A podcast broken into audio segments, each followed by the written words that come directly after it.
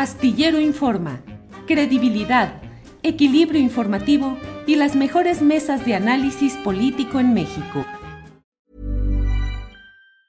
Hey, it's Ryan Reynolds and I'm here with Keith, co-star of my upcoming film If, only in theaters May 17th. Do you want to tell people the big news? All right, I'll do it. Sign up now and you'll get unlimited for $15 a month in six months of Paramount Plus Essential Plan on us. Mintmobile.com slash switch. Upfront payment of $45 equivalent to $15 per month. Unlimited over 40 gigabytes per month. Face lower speeds. Videos at 480p. Active Mint customers by 531.24 get six months of Paramount Plus Essential Plan. Auto renews after six months. Offer ends May 31st, 2024. Separate Paramount Plus registration required. Terms and conditions apply if rated PG. I'm Sandra, and I'm just the professional your small business was looking for. But you didn't hire me because you didn't use LinkedIn jobs. LinkedIn has professionals you can't find anywhere else, including those who aren't actively looking for a new job but might be open to the perfect role, like me. In a given month, over 70% of LinkedIn users don't visit other leading job sites. So if you're not looking on LinkedIn, you'll miss out on great candidates like Sandra. Start hiring professionals like a professional. Post your free job on linkedin.com/people today.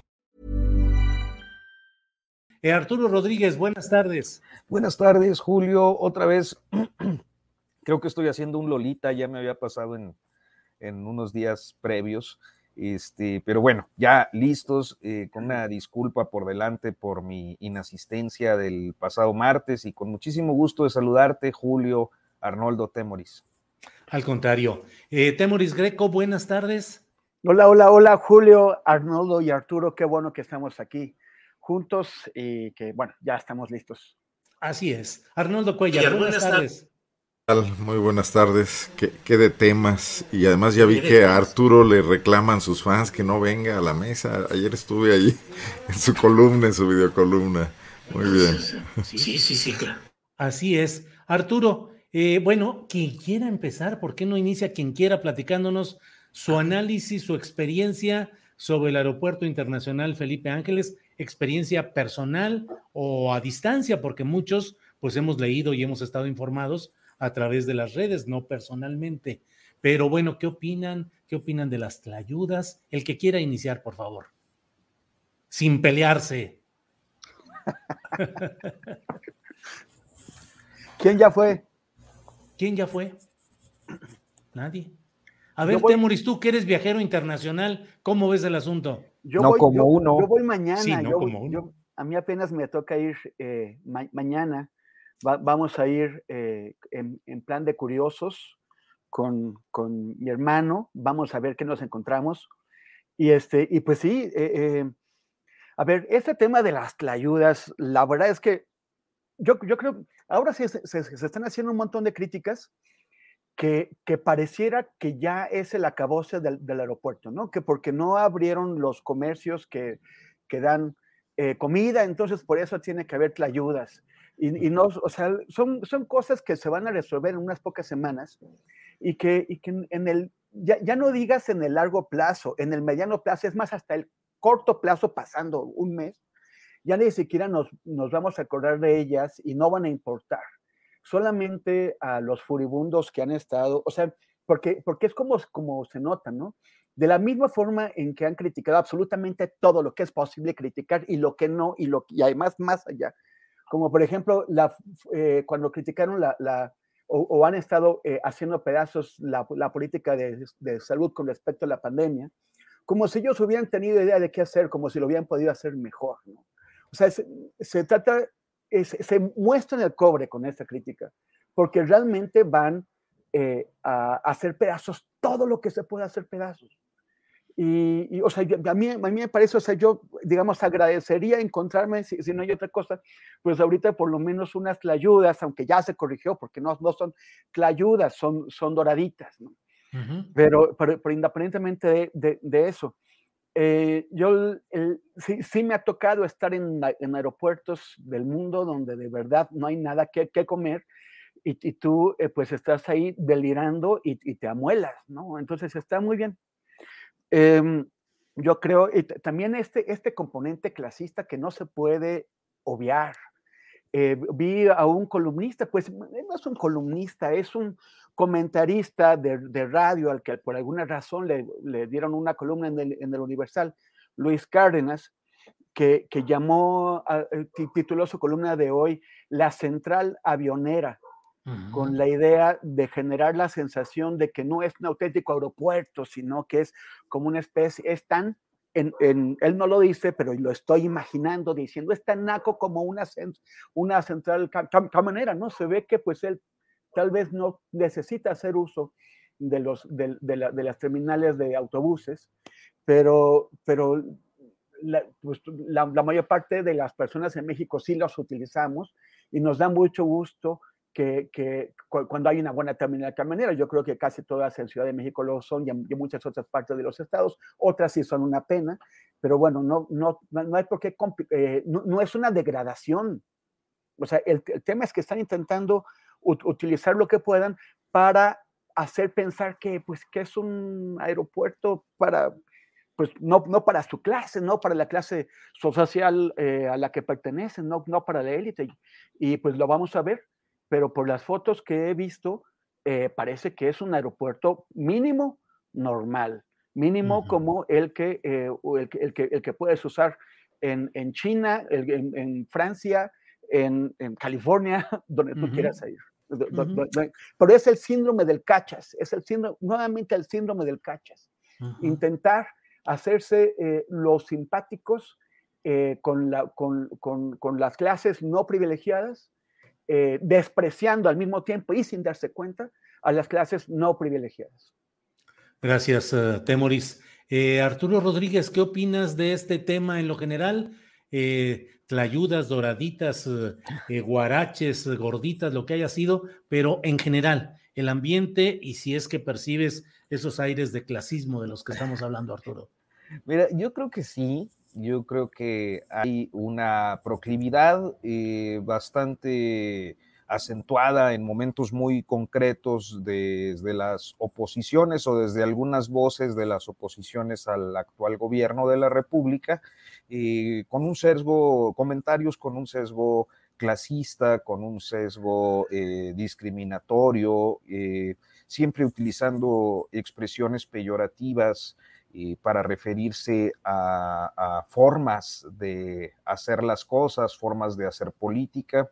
Eh, a, mí me parece, creo que coincido en esto con Temoris, que el, episodio en términos generales es irrelevante, es decir, eh, no me sorprende que en las actividades del presidente López Obrador en general, porque pues uno que las ha seguido a través de los años, pues lo ha visto, eh, aparezcan las vendimias, aparezca gente de, de estratos sociales populares eh, pues eh, eh, celebrando, participando, festinando las diferentes acciones, mensajes, concentraciones, obras. En este caso, pues yo creo que es una obra, una obra que me parece que tú lo explicabas de manera muy precisa en tu columna de hoy, Julio, pues que rompe con un megaproyecto que tenía eh, el tufo de la corrupción. Eh, es cierto, como también tú lo apuntas, que no había evidencias contundentes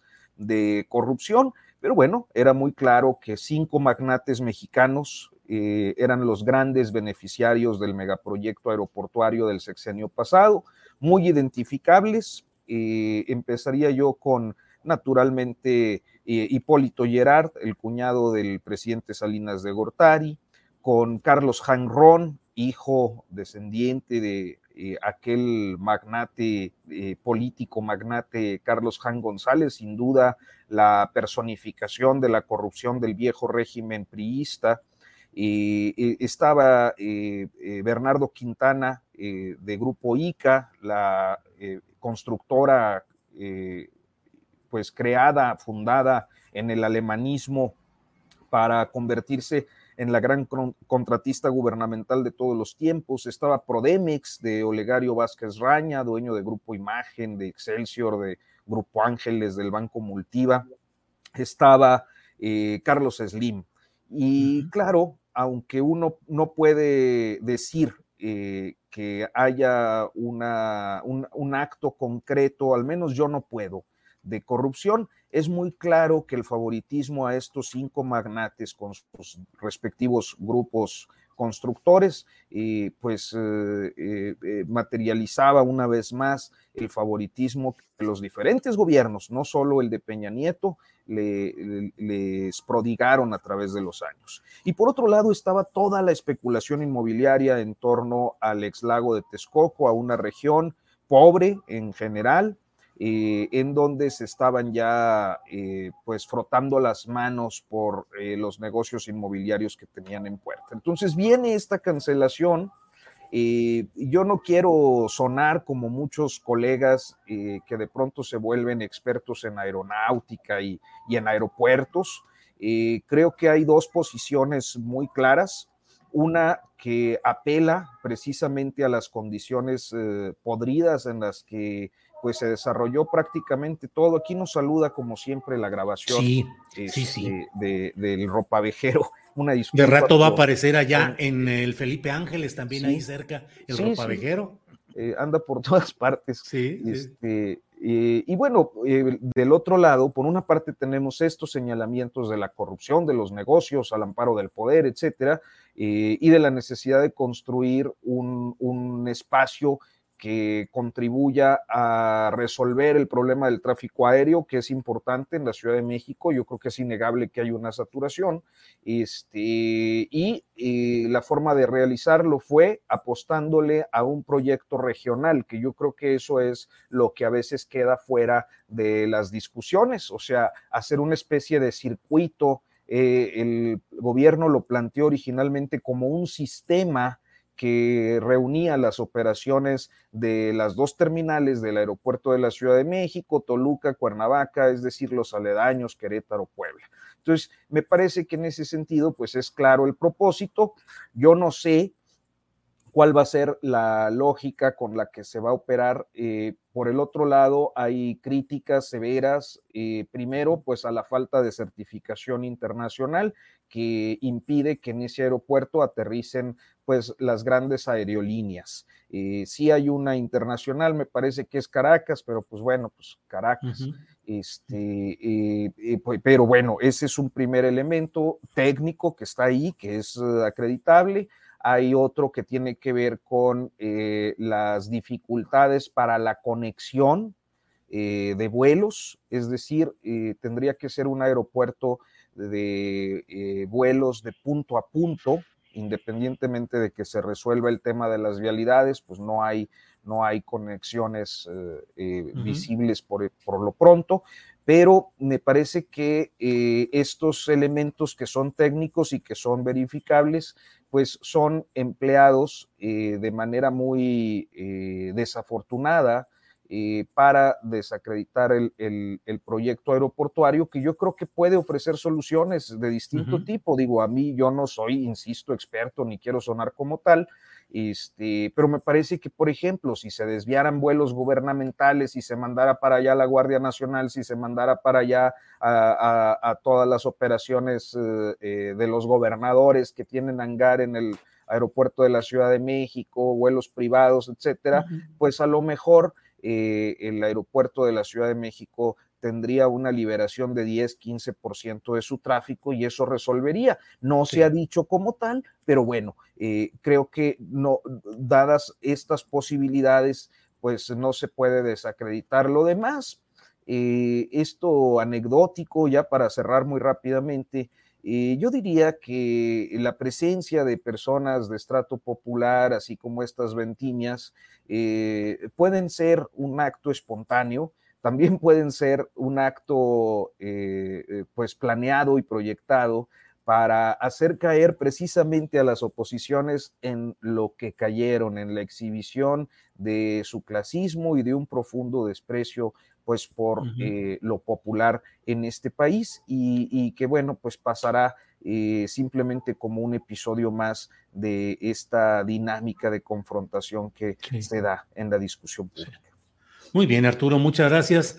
Arnoldo Cuellar, ¿qué, nos, dices sobre, este, este tema? ¿Tiene retorno, el, sonido? Tu sonido, ah, Arnoldo. Me, escuchan mal? ¿Sí? ¿Se está? Se escucha mi voz. ¿Tienes, eh, algo, que, hace que, mi, mi voz, se, repita, ahí. Déjame hacer Pero, bueno, éntale por lo pronto sobre este, este tema del aeropuerto, y yo me callo. Sí, se, oye eco, se oye eco. A ver, mejor, ¿ya mejor? Ahí ya. Ah, perfecto. Sí, había movido acá algo. Se escucha ya bien. Bueno, menos mal que Arturo no es experto en esos temas. Porque sí, no, no, no, claro, si no, imagínate. yo lo único que me he volado son notas y eso antes de peinar canas. Pero, mira, me, me tomé el tiempo de más o menos ver la mitad del documental de Pigmenio Ibarra. Me brinqué algunas partes porque francamente sí está un poco bueno, panfletario, digamos, ¿no? Pero me dio una idea muy clara de la magnitud de la obra, que no la tenía. Y creo que es impresionante lo que hicieron ahí estos ingenieros militares, donde además descubrí a este rockstar que es el general Vallejo, que tiene una retórica muy eh, sólida para explicar los temas eh, aeroportuarios y que se ve muy dueño de sí. Eh, y, bueno, me, parece que es algo que hay que reconocerle a este gobierno y que además está instalado en una situación que a mí me gusta mucho. O sea, el tema de que el gobierno lo que tiene que hacer es hacer cosas, no estar opinando. O sea, creo que con la inauguración de ayer y lo que vendrá, que sin duda esto está en marcha y, e irá caminando y el aeropuerto, una vez construido, una vez con las pistas estas que, que vimos, con su torre de control, etcétera, pues será cosa de gestiones que podrán durar meses, para que vayan avanzando las cosas y vaya convirtiéndose en una infraestructura eficiente y que aporte algo al desarrollo del país, de su logística, etcétera, ¿no? Creo que eso ya es cuestión de tiempo y que nada, en, en, este país nada nació de un día para otro, ¿no? Absolutamente en cualquier gobierno estas cosas deben ir caminando. Sí había una cierta presión por tenerlo listo en los plazos que se fijó el propio presidente de la República, y esta supervisión constante que, estuvo haciendo, que me imagino que fue un dolor de cabeza para los ingenieros y para quienes saben que en, materia de construcción pública a veces es bueno no apresurar las cosas porque todo debe tener su tiempo, incluso los materiales, etcétera. Eh, luego por eso ocurren, bajo la prisa de los políticos han ocurrido muchas situaciones que se traducen finalmente en tragedias, en desgracias, en, falta de resultados claros, ¿no? Eh, no veo eh, me gustaría que eso ocurriera en muchas otras áreas del gobierno. Escuchaba tu comentario ayer, Julio, sobre el tema de, del desacuerdo con, que la Secretaría de la Defensa y la este, estructura militar de este país esté tomando tanto protagonismo. También encuentro el hecho de que parece ser el único lugar donde el presidente da una orden y ésta se cumple. Por así que haya sido como haya sido, ¿no? Que eso no está ocurriendo en la burocracia. Aquí muchas veces hemos hablado de cómo el gobierno, eh, eh, en, el gobierno en su gran estructura de todas las políticas públicas que debe supervisar, desarrollar, impulsar, muchas veces no está funcionando. En el tema ambiental, en, muchísimos temas, eh, no, no, está caminando como se debiera, con burócratas que están ahí desde hace tiempo. El tema de la fiscalía, del que seguramente hablaremos, con sus oficinas en el, en el interior del país. Eh, donde no ha habido cambios en realidad y, son las mismas prácticas viciadas del pasado, incluso empeoradas en algunos casos. Eh, pues esto que ocurrió en el aeropuerto nos gustaría verlo en muchas otras áreas del gobierno. Creo que el presidente necesitaría hablar mucho menos en defensa de su proyecto si estuviera eh, fortaleciéndolo con hechos y con resultados, que, pues, ya estamos a más de la mitad del sexenio, muchas cosas deberían estarse viendo y una gran espacio de vacío es el tema, por ejemplo, de la lucha contra la corrupción, ¿no? Donde ya quisiéramos ver, bueno, me acuerdo que Fox puso a un fiscal militar, a Maceo de la Concha, y ni así caminaron las cosas, quizás era otro ejército y este ha cambiado un poco, no lo sé. Pero, pero en principio, nada que objetar. El tema de las, de las tlayudas, yo lo único que sospeché, ahora ya sabemos que son falsas tlayudas o pseudo tlayudas, fue que, fue que Murat andaba por ahí de alguna manera. Sí, sí, sí, es de, es de sospecharse algo. Pero bueno, ¿qué decir de, estos tweets y estas cosas? Si el tema para muchos eh, observadores y críticos del presidente era ese, quiere decir que no había ningún otro tema, ¿no? Gracias, Arnoldo. Temoris, aprovecho lo que ha dicho Arnoldo para preguntarte. Lo que dice Arnoldo es, sí, espero no interpretar mal lo que ha dicho él, pero que la única área en la cual están haciendo caso realmente y cumpliendo las instrucciones al presidente López Obrador son los militares a los que les encarga una cosa tras otra, porque eso es mi, esto es una opinión mía, no, no que lo haya dicho así Arnoldo, pero el gabinete presidencial está metido en puros pleitos, como lo exhibe el asunto de Gers Manero, Julio Scherer y Olga Sánchez Cordero. Pero te pregunto, Temoris, ¿será que los militares son la única opción eficaz y viable para ir saliendo del marasmo, del elefante reumático de México? Bueno, eh, recordemos que los, militares tienen una sucesión de escándalos a lo largo de los, años y, rara vez son llamados a cuentas por ello, ¿no? El, caso del general Jesús Gutiérrez eh, Rebollo, que fue a la cárcel por, narcotráfico, es casi, es una de esas excepciones. Eh, hay muchos otros militares que, deberían, que incluso están en activo, eh, altos mandos, estoy, estoy, pensando, por ejemplo, en los, en los generales eh, Hernández Saavedra y, y, José Rodríguez Pérez, que, que, que están ligados al caso Ayotzinapa, que deberían ser llamados a cuentas. Y también hay temas de corrupción. Uno de los, de los grandes problemas que se, entre otros, pero entre los grandes problemas que se han señalado al momento de eh, de, involucrar a los militares en tareas que no son propias de las Fuerzas Armadas, es que los, los expones a la corrupción y los expones a la, tentación de hacer negocios. Hay varios señalamientos que ha hecho prensa, la prensa que no le gusta al presidente, como Reforma, como el Universal, señalamientos sobre eh, adjudicaciones directas en, en, la, en, la, construcción de ese aeropuerto y de, de otras obras que, que, están en manos de los, de los militares, adjudicaciones eh, directas a empresas que ya habían sido señaladas por malos manejos, por tener eh, eh, su, residencia fiscal en departamentos del, del Infonavit, por ser propiedad de gente que no existe o que, no, o que, no sabe qué es la, dueña de la empresa. Y por supuesto que hay mucha gente que dice, ah, si lo hice Reforma, si lo hice el, Universal, es que debe ser falso. a, mí no me basta con eso.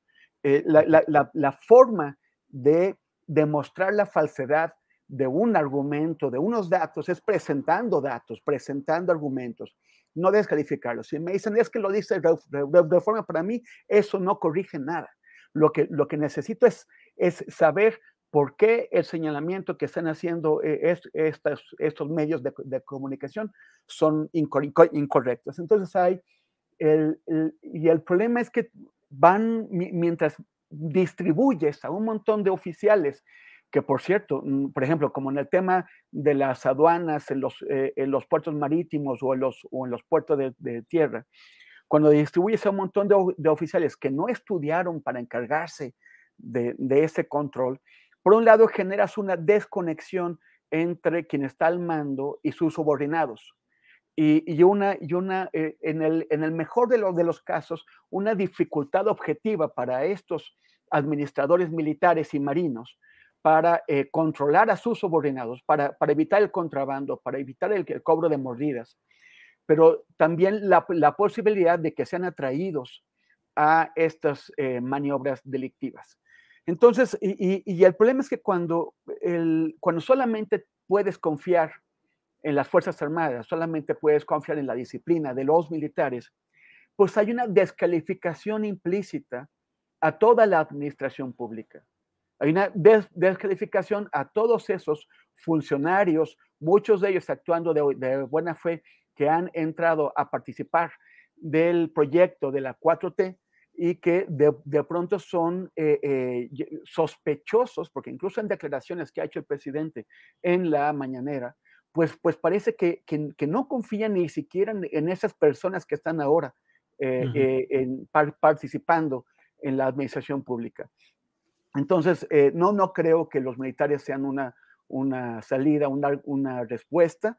Me parece eh, peligroso porque además lo que ocurre con las Fuerzas Armadas en México y en todo el mundo es que una vez que los metes a, a, ciertas áreas, eh, a ver cómo los sacas, y necesitarías tener una, una, fe ciega en el ejército para pensar que, que, cuando, un, que cuando el poder civil les pida que, que se vayan, lo, lo, van a hacer de, de buen grado.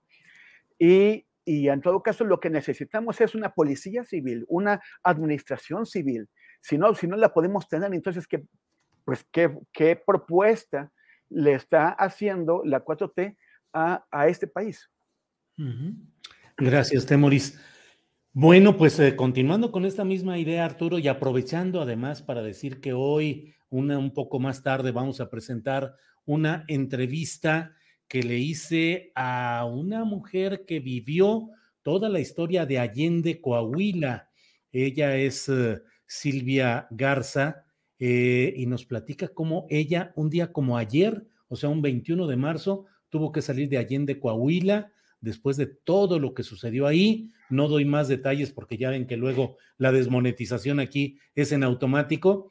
Eh, ese programa sabemos, pues vamos a esa entrevista la vamos a hacer así, independientemente de que lo que diga YouTube, pero vamos a plantearla ahí. Y ella dice que los responsables fueron Felipe Calderón y Humberto Moreira, pero específicamente dice que no se haga el que la Virgen le habla al general eh, secretario de la Defensa Nacional, el general Luis Crescencio Sandoval, que era el jefe de la guarnición en Piedras Negras, Coahuila, durante la misma temporada en la que sucedió todo esto durante varios días, durante varios meses en Allende, Coahuila. En fin, Arturo, este preámbulo para decirte, mm, ¿qué opinas pues sobre esta idea que nos plantea Arnoldo, de que tal vez el segmento militar es el único que está respondiendo eficazmente a las órdenes del presidente López Obrador? Bueno, no, no, no, no sé si sea así, yo creo que también son tantas las actividades en las que están inmersos hoy eh, diferentes sectores de, la Secretaría de la Defensa que eh, sería difícil eh, poder evaluar con un simple comentario mío, en, o sea, en mi caso hablo de mí, y si están cumpliendo o no me parece que es claro que, bueno, pues en el caso de la construcción del aeropuerto Felipe Ángeles, pues resolvieron el tema con los tiempos que se habían comprometido. Ahora sí que hay facido como hay facido, el aeropuerto ahí está.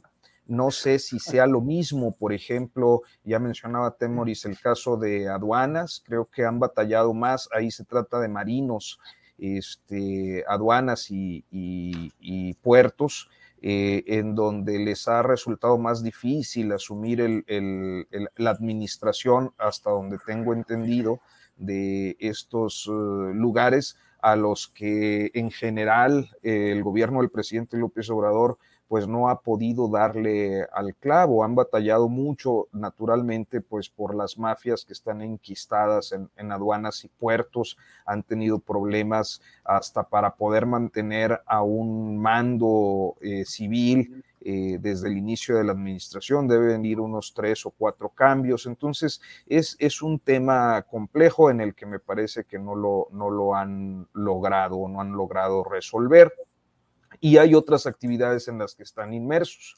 Yo creo que es importante a veces eh, hacer los distingos y, esto yo lo digo con, con eh, eh, la idea de poder observar que a veces, creo que ya lo he dicho, pero pensamos en las Fuerzas Armadas y en el ejército en concreto como algo monolítico cuando no lo es. Para empezar, eh, pues hay que recordar que el ejército se divide en armas y servicios.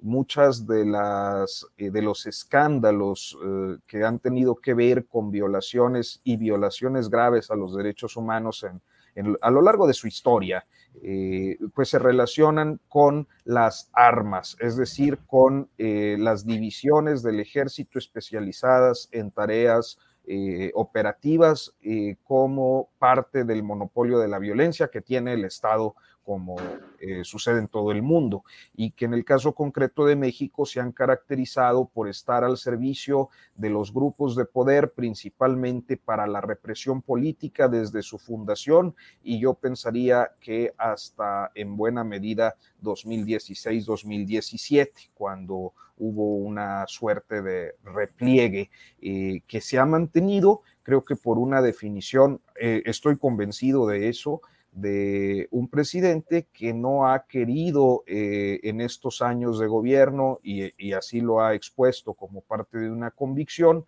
eh, acudir al proceso represivo eh, a través del ejército, las Fuerzas Armadas. Entonces, en ese sentido, creo que el, papel de las divisiones del ejército, es decir, de las armas, cuando hablamos de armas, hablamos de artillería, caballería, infantería, etcétera, que son las que están en las tareas operativas, pues ha sido este, este, eh, eh, este repliegue y luego la policía militar, pues incorporada a la Guardia Nacional que la policía militar, hay que recordar, era la que se usaba muchas veces con uniforme de policía federal para los procesos represivos y los grandes operativos que terminaban en violaciones graves a los derechos humanos, caso concreto Nuevo Laredo, Ciudad Juárez en el sexenio de Calderón, caso Nochixtlán, eh, caso en la época de Peño, caso eh, Atenco, Oaxaca, Lázaro Cárdenas, Michoacán,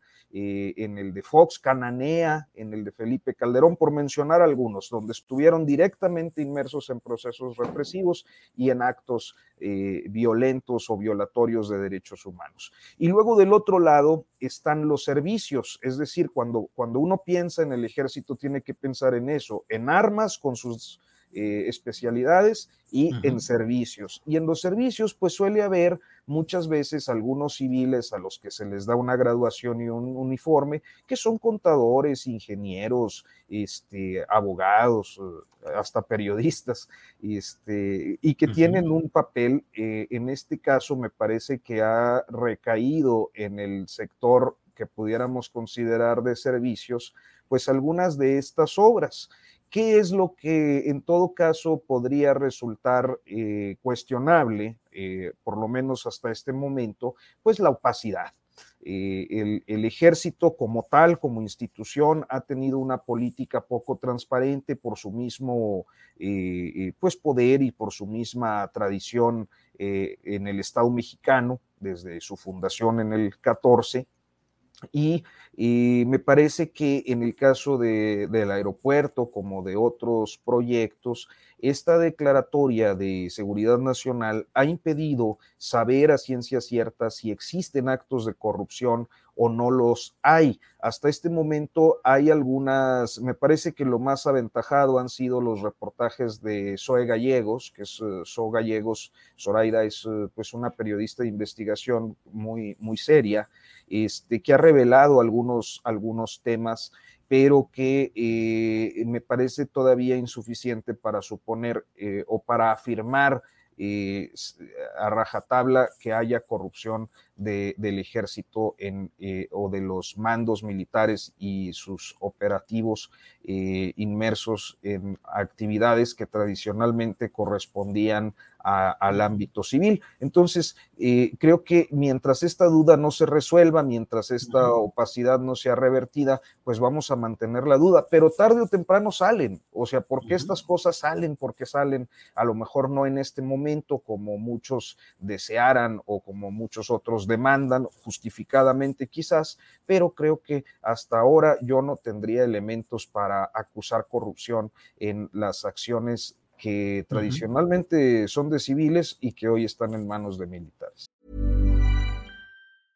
Ready to pop the question? The jewelers at BlueNile.com have got sparkle down to a science with beautiful lab-grown diamonds worthy of your most brilliant moments. Their lab-grown diamonds are independently graded and guaranteed identical to natural diamonds, and they're ready to ship to your door. Go to Bluenile.com and use promo code LISTEN to get $50 off your purchase of $500 or more. That's code LISTEN at Bluenile.com for $50 off. Bluenile.com code LISTEN. I'm Sandra, and I'm just the professional your small business was looking for. But you didn't hire me because you didn't use LinkedIn jobs. LinkedIn has professionals you can't find anywhere else, including those who aren't actively looking for a new job but might be open to the perfect role, like me.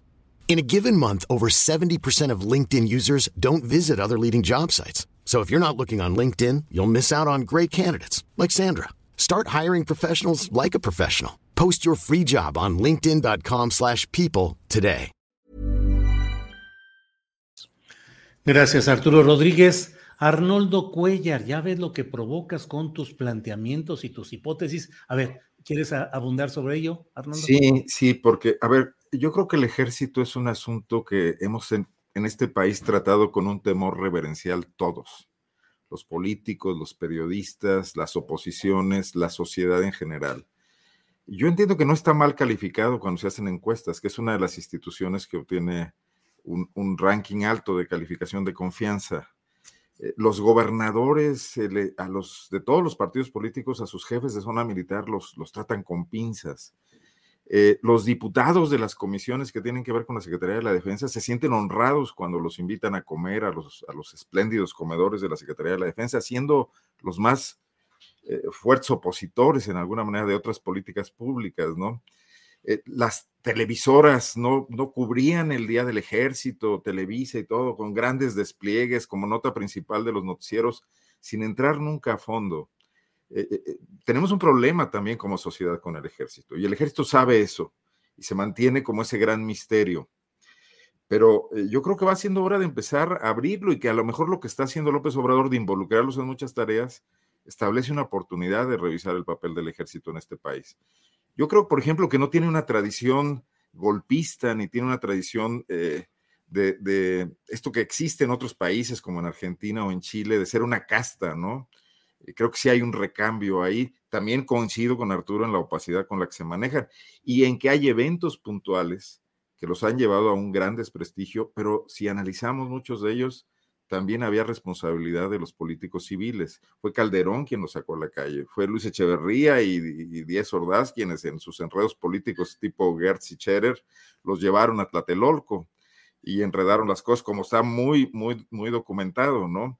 Eh, eh, entonces habría que empezar a revisar eso, porque necesita modernizarse el ejército mexicano también. No sé si va a ser por la vía de convertirse en una oficina o en una supersecretaría o será por otra pero también estaremos discutiendo la posibilidad de secretarios de la defensa civiles, que ha ocurrido ya en muchos otros países, eh, eh, recientemente en Chile. Eh, decía en un consejo que ahorita me vino a la mente aquel ministro de Napoleón Taleirán, que, que, las bayonetas servían para todo menos para sentarse sobre ellas, ¿no? creo, que, creo que es una metáfora muy inteligente. Entonces, pues sí, creo que esto que está ocurriendo ahora, como muchas cosas que están ocurriendo en la cuarta transformación, más que nada abren la posibilidad de discutir lo que siempre han sido situaciones en el closet de este país, ¿no? Arnoldo, ¿a poco crees, Arnoldo, crees que la silla presidencial tiene entre sus cuatro patas cuando menos una bayoneta? En este momento yo creo que dos, ¿no? Pues sí. Pues sí. Quizás. Pues sí. Bueno, pues vamos a, vamos a seguir. Eh, Temoris Greco, digo, a reserva de lo que quieran abundar sobre este tema o los que ustedes quieran, ya lo saben. Pero Temoris, el, eh, el ruido, el escándalo, las declaraciones de eh, Julio Cherer Ibarra, su impacto en los intereses de Alejandro Gersmanero, también en los de Olga Sánchez Cordero, y a fin de cuentas, me parece a mí la exhibición de esos rejuegos de poder faccioso en las alturas del poder de la llamada 4T. ¿Qué opinas de ese tema, Temoris, por favor? Es que yo, yo me pregunto por qué estamos en este escándalo. O sea, es como que, ya no sé. En el, en el año 2017 y 2018, cuando se pretendía crear la Fiscalía General de la República, una fiscalía autónoma, que no, que no fuera como la PGR, donde el presidente pues quita o se pone y quita, eh, o, o, ponía y quitaba el titular la, eh, Peña, Nieto quería dejarnos por nueve años a un fiscal carnal. Y hubo un, movimiento nacional, un movimiento exitoso para impedirlo, no solamente que nos dejara un fiscal carnal, sino que además eh, no fuera él quien tomara la, decisión, porque si él dejaba a un fiscal, pues o sea, es como lo han hecho tantos gobernadores en los estados, poner a un, a un señor que les va a cubrir las espaldas, que no los va a investigar, y no solamente en el sexenio que viene, sino hasta el otro, porque dura nueve años en los cargos. Entonces, lo, nombra eh, Andrés Manuel López Obrador, eh, por, según Julio Scherer, por su propia sugerencia, y también es Andrés Manuel quien nombra a los pues, principales funcionarios ¿no? de, de, su gobierno. Y ahora, a, tres años de que, de que llegó Gertz Manero a su cargo y, los otros un poquito más, pues tenemos un escándalo que como que por cómo estamos aquí, por qué estamos en esto. Es, es frustrante. Es frustrante porque además Gertz Manero ha demostrado ser una persona, o sea, un, un creador de tempestades y un creador de tempestades porque sirve para cualquier cosa que le beneficie a él y para nada que le beneficie al país, a la República e incluso al proyecto de la 4T. O sea, ha, eh, utilizado su fiscalía para eh, vengarse de sus, de, sus familiares políticos, para pelear contra, contra la, Universidad de las Américas, para vengarse del CONACIT y meterse en el sistema de, nacional de investigadores a fuerza. O sea, y, pero, pero no, no ha hecho, por ejemplo, el caso Lozoya, que es un desastre. Ese caso, o sea, ¿quién tuviera los documentos de Odebrecht para demostrar la corrupción ahí? Pero ahora resulta que nos vamos a quedar con el cuento de que, de que Lozoya fue, el, de que el dinero, los esos millones de dólares eran solamente para los Ollas y no para la campaña de Peña, Nieto y no para pagar a legisladores para eh, aprobar la reforma energética. Y es donde lo va a dejar ese, ese, ese, este, señor. La respuesta del presidente, que, que dijo ayer que, eh, bueno, que, que, él no se quería meter en el pleito entre Olga Sánchez Cordero, Gers Manero y, Julio Scherer, eh, que, que, era un, que era un asunto para los jueces. Eh, o sea, el, el, el, presidente ha sido criticado porque, porque parece que se mete a todas las batallas. En lugar de escoger, están tirando trancazos arriba y abajo y en cualquier conflicto que se arme. Pero de, pronto hay unos en los que no quieren entrar y sí deberían entrar. Porque aquí se trata de gente de su primer círculo, de gente que él colocó en, en las posiciones más altas del poder, de gente que lo está traicionando. Yo, yo no sé quién tiene la, la, razón, si Gertz sobre Scherer o Scherer sobre Gertz, pero quien sea, uno de los dos tiene la, la, razón o quizá los, los dos. Y eso significa que hay corrupción y un manejo faccioso del poder en contra de los intereses de la, de la, de la población, de la, de la nación, en los principales niveles. El presidente tendría que meterse a ver, porque él colocó a Gertz y él colocó a Scherer. Y, y, me preocupa especialmente lo de, lo de Gertz, porque bueno, Scherer, malo bien, eh, por lo pronto está apartado del poder, pero a Gertz lo vamos a tener seis años más en la, en la, la fiscalía y, pienso, pienso en J. Edgar Hoover, que fue el fundador del, del, FBI en Estados Unidos, que estuvo 48 años, nada menos que 48 años al frente del FBI hasta que se murió y que, y que logró quedarse tanto tiempo porque tenía toda la información sobre todos los políticos de Estados Unidos, los republicanos y los, y los demócratas, y los tenían. El, el, estuvo durante ocho presidentes ahí, y el, presidente Harry Truman, Truman lo denunció y dijo que, eh, que, que a, través de, de, revelar escándalos sexuales tenía a, todos los, los legisladores eh, muertos de miedo sobre qué, qué les podría sacar eh, eh, Hoover. Hoover, eh, de, esa forma, o sea, aunque Harry Truman lo, lo, anunció, no llegó a sacarlo del FBI. ¿Qué es lo que pretende hacer Gertz? Ser un pequeño J. Edgar Hoover a la mexicana. Y digo, y digo pequeño porque J. Edgar Hoover llegó a, dirigir el FBI a los 29 años. Por eso duró tanto tiempo, 48 años. Gertz eh, llega a la Fiscalía General de la República a los 79 años. Si no se va, si, si, no lo sacan, se va, eh, va a quedarse ahí hasta los 88. Ya no puede prolongarse como lo hizo Edgar Hoover. Pero nosotros realmente tenemos que aguantarnos a este señor durante seis años más es un, es un el que, el, que, el que tenemos ahí. La única forma en que se puede ir, si no renuncia a él y no parece que lo vaya a hacer, porque es un señor colérico, un señor eh, eh, que, que, se monta en el poder, que lo muerde y no lo, y no, lo suelta, es que la oposición y, y, Morena se unieran para tener el, el, las dos terceras partes de los votos en el Senado y destituirlo pero el, eh, ¿qué, qué, es, ¿qué, es, lo que va a pasar? O sea, la, la oposición colaboraría con, con, ello. Vimos, vimos que acaba de, de pasar Gertz por el, por el, Senado y los senadores, en lugar de actuar como representantes del pueblo, eh, estuvieron lamiéndole las suelas a Alejandro Gersmanero de una forma vergonzosa. Así es. Temoris, gracias. Eh, sobre este mismo tema, Arturo, ¿cómo ves eh, los pleitos palaciegos, todas estas broncas, lo que significan? Y Temoris dice algo que me parece que es absolutamente cierto. Los tres personajes fueron habilitados, crecidos políticamente por decisión del presidente López Obrador. Claro, mira, eh, anoche voy a aprovechar, no, no, lo que pasa es que voy a tratar de reducir lo que dije anoche en, el live que hago los lunes en, Notas sin Pauta, este, porque ahí creo que más o menos expuse de manera amplia lo que ha significado eh, cada uno de los conflictos dentro de la 4T desde el primer año de gobierno. Un, un repaso somero. Eh, eh, Carlos Ursúa acusando el secuestro de la política económica por parte de un grupúsculo encabezado por Alfonso Romo, que entonces era jefe de la oficina de la presidencia, un tema que era delicado porque pues ponían entredicho la promesa de separar al poder político del poder económico, dado que el magnate pues representa a grupos capitalistas importantes de este país.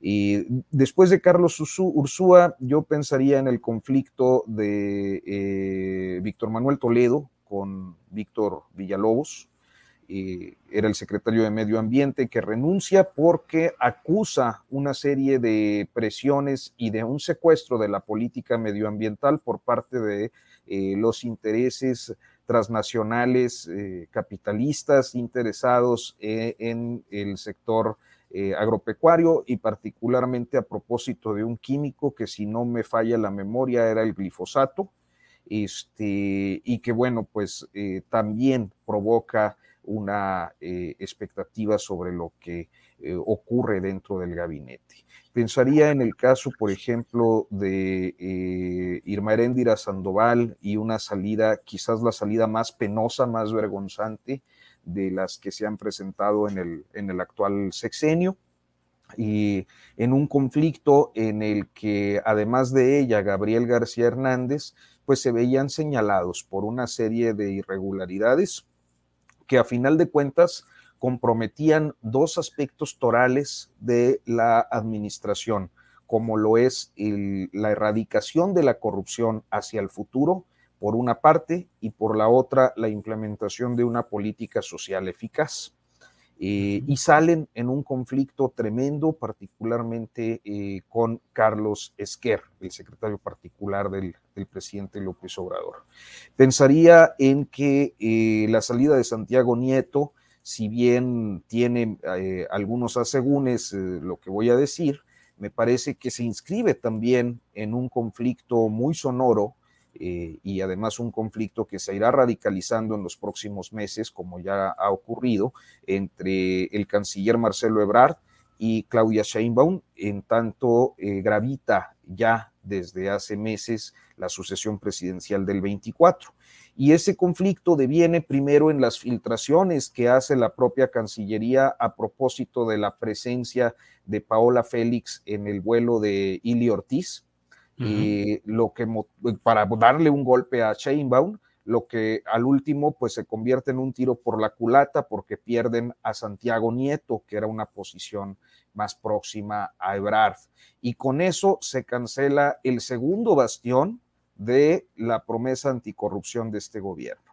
Y hay un tercer episodio, que es este, el que estamos, un último episodio, perdón, ya no sé ni cuántos llevo, pero además me faltan, pero este de, Julio Scherer, eh, el eh, fiscal Alejandro Gersmanero y la exsecretaria de Gobernación, exministra de la Corte, actual presidenta del Senado, Olga Sánchez Cordero, y que una vez más pone en entredicho la eficacia en el último bastión institucional relacionado con la lucha anticorrupción, que es la Fiscalía General de la República, de por sí cuestionada por su tortuguismo, por su ineficacia, por la forma en la que diferentes casos se le están cayendo y evidentemente por el uso patrimonialista del cargo para incidir en temas de interés personal, como es lo de la Universidad de las Américas de Puebla, que ya mencionaba Temoris, y destacadamente el caso de su excuñada eh, Laura Morán y su hija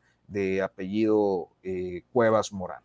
entonces, eh, creo que en cada uno de estos episodios lo que hemos observado y otros es una conducta del presidente que me parece se aproxima a dos, o, me lleva a concluir dos cosas. Una, que al presidente no le gusta que los hombres que forman parte o mujeres que forman parte de su equipo terminen envueltos en un escándalo y prefiere darles una salida eh, eh, eh, más o menos decorosa con tal de que los opositores no aprovechen los episodios para cuestionarlo a él.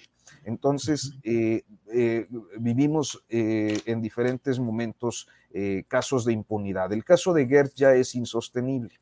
Por el otro lado, me parece que es importante destacar que a final de cuentas, lo que también sucede es que hay un estilo muy personal de gobernar del presidente López Obrador que muy en la vieja escuela eh, facilita o propicia, eh, permite o es permisivo cuando menos a los conflictos entre los miembros de su equipo de trabajo. Y eso eh, me parece que forma parte de su forma de hacer política y de gobernar. Este, entonces, bueno, pues esas dos conclusiones serían las que yo daría en este comentario, Julio. Bien, Arturo, muchas gracias.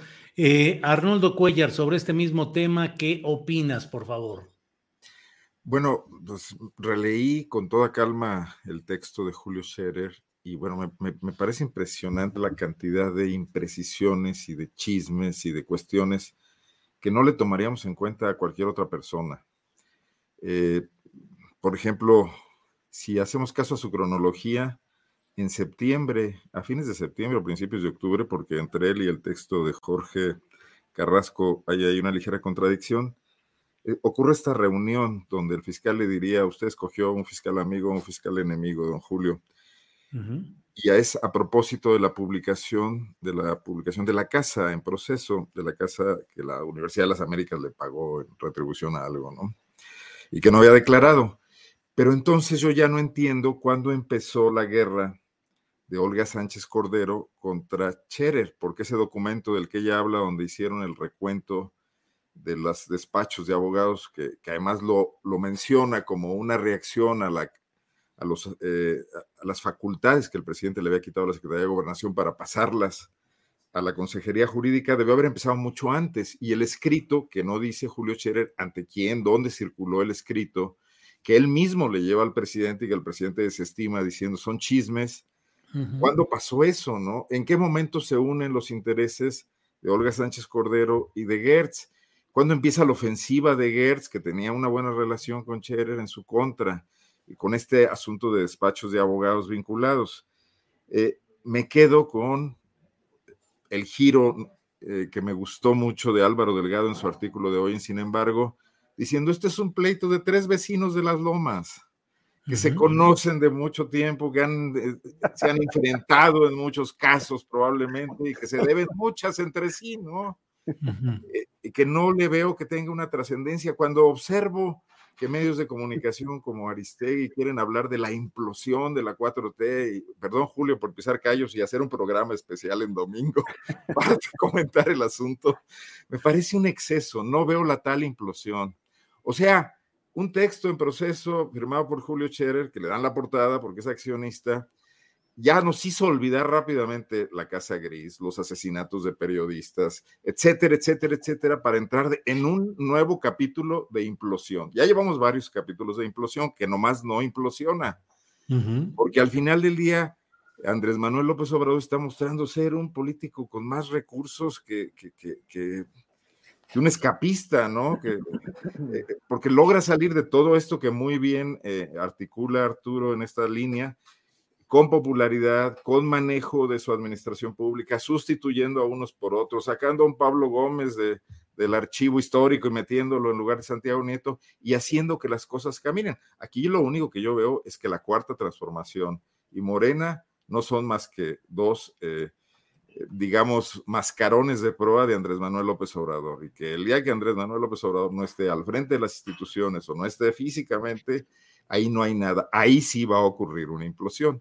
Mientras tanto, estamos, estamos hablando de una nueva anécdota, por más escandalosa que se le vea o se le quiera hacer ver, que no va a dar lugar a mayores cosas.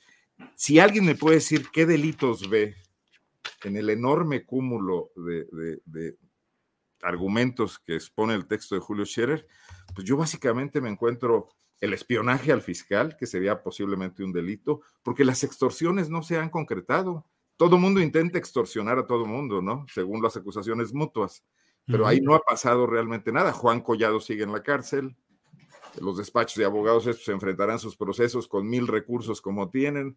Eh, Pablo Díaz Gargari tiene litigando este asunto desde Peña Nieto para acá. No veo que ahí vayan a ocurrir grandes cosas, definitivamente. Lo que sí veo es que está entorpecida absolutamente la línea, que ahí sí debería López Obrador reclamarle a Gertz, de tener algunos casos emblemáticos que sienten un ejemplo claro de que se está luchando contra la corrupción. Y al final del día, de lo que hemos hablado aquí otras veces, el empeño personal del fiscal por un asunto de su estricta incumbencia en su entorno familiar, que está haciéndolo eh, tener eh, todos estos conflictos y, quitándole la posibilidad de aplicar. Si estuviera enojado con Cherer o con el mundo por mostrar la culpabilidad de Peña Nieto en, la trama de los Oya, eh, me parecería muy bien, pero estar enojado por el tema de su hermano y de su este, expareja o la pareja de él, me parece un gran desperdicio de, los recursos políticos de, esta administración, lo que da origen a muchos de los de, este entramado de chismes que tenemos ahora, ¿no? Observo que es una visión desde Guanajuatilandia y que yo puedo estar muy lejano de muchas de las cosas que ustedes pueden ver más cerca. ¿eh? No, bueno, pero desde Guanajuato tiene usted el, el, observatorio, el mirador nacional más afilado que nada. Así es que bueno, son las 3 eh, de la tarde. Eh, ya se nos fue el tiempo sabrosamente en estos temas y bueno, pues quedan muchos para poder seguir platicando en otra ocasión, pero bueno, pues por esta ocasión, a reserva de lo que deseen agregar ya en esta parte final, pero Temoris, pues por lo pronto, gracias, buenas tardes. Gracias. Este, nada, bueno, yo creo que desde, desde el cerro del cubilete se puede observar todo muy bien. Nunca, o sea, qué mejor lugar pero bueno, independientemente de, de, eso, me, me, quedo pensando en que, o sea, qué triste que el nombre de Julio Scherer esté este, ahora trapeándose de esta manera, ¿no? Eh, que mejor que el hijo se hubiera cambiado el nombre para respetar el nombre del padre. Pero bueno, más, más, más allá de, de eso, o sea, aquí hay un, un autoinculpado, o sea, eh, Alejandro Gertz acusa a Scherer, Scherer acusa a Alejandro Gertz pero Scherer se autoinculpó. Dice que él le recomendó a Andrés Manuel López Obrador que pusiera a Alejandro Gertz como fiscal general de la República y eso Scherer lo tiene que pagar. Por otro lado, este, nada más para anunciar que hoy estrenamos documental en el canal 22, Atl, Lucha y Libertad. Es un, es un documental de ojos de perro contra la impunidad, eh, dirigido por Coista Greco y Damián Mendoza. Eh, tuvimos el apoyo de la Comisión de Derechos Humanos del Estado de México, el, guion es mío, eh, la edición es de, es de, Gabriela Retes, investigación de Concepción